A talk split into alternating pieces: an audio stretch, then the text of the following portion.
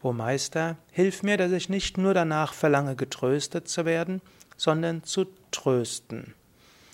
Ja, hallo und herzlich willkommen zum Podcast über Liebe. Kommentare zum Gebet des heiligen Franziskus von Assisi, Friedensgebet. O Meister, hilf mir, dass ich nicht nur danach verlange, getröstet zu werden, sondern zu trösten. O Meister. Meister richtet sich an Gott oder den spirituellen Meister oder den inneren Meister, wie auch immer du es interpretieren willst.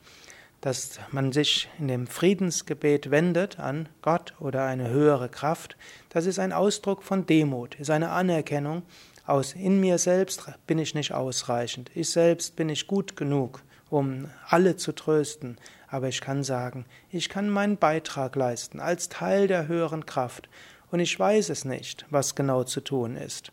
Hm, die Besserwisser sind selten Menschen, die wirklich so viel Gutes bewirken.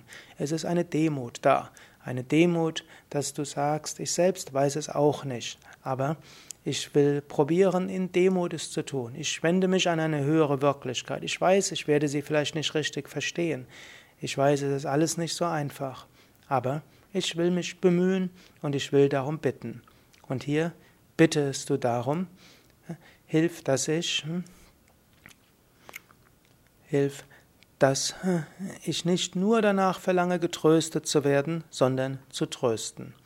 Hm, mir ist das schon öfters aufgefallen, wenn ich darüber spreche, wie man uneigennützige Liebe entwickelt, dann denken Menschen, ja, warum sind andere nicht so? Der Sukadev spricht so schön, wenn die anderen nur so wäre, dann ginge es mir besser dann bist du in der Opferrolle drin. Und aus der Opferrolle ist schwer wieder rauszukommen.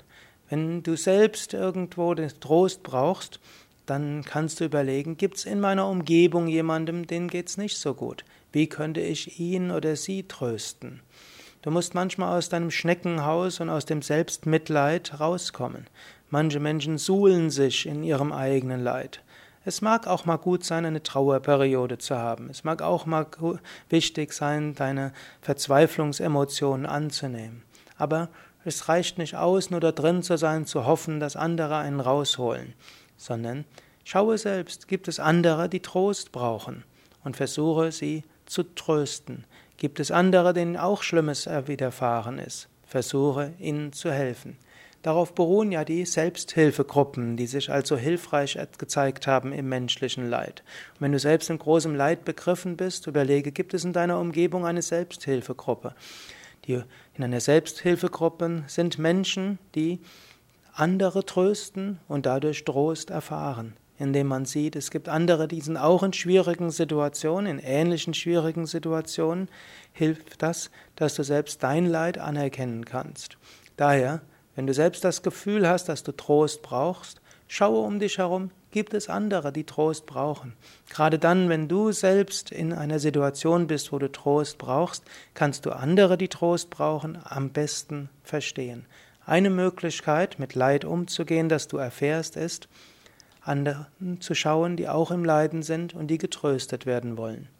Und selbstverständlich, wenn du in der glücklichen Lage bist, dass es dir gut geht, dann suche schaue, wie du andere trösten kannst. Und du kannst sie am leichtesten trösten, indem du ihnen zuhörst, indem du ihnen zunickst, indem du signalisierst, ich bin für dich da.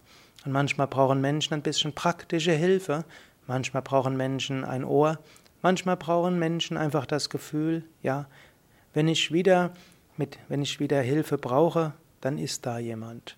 Du kannst dir innerlich vornehmen, hilf mir, dass ich nicht nur danach verlange, getröstet zu werden, sondern zu trösten.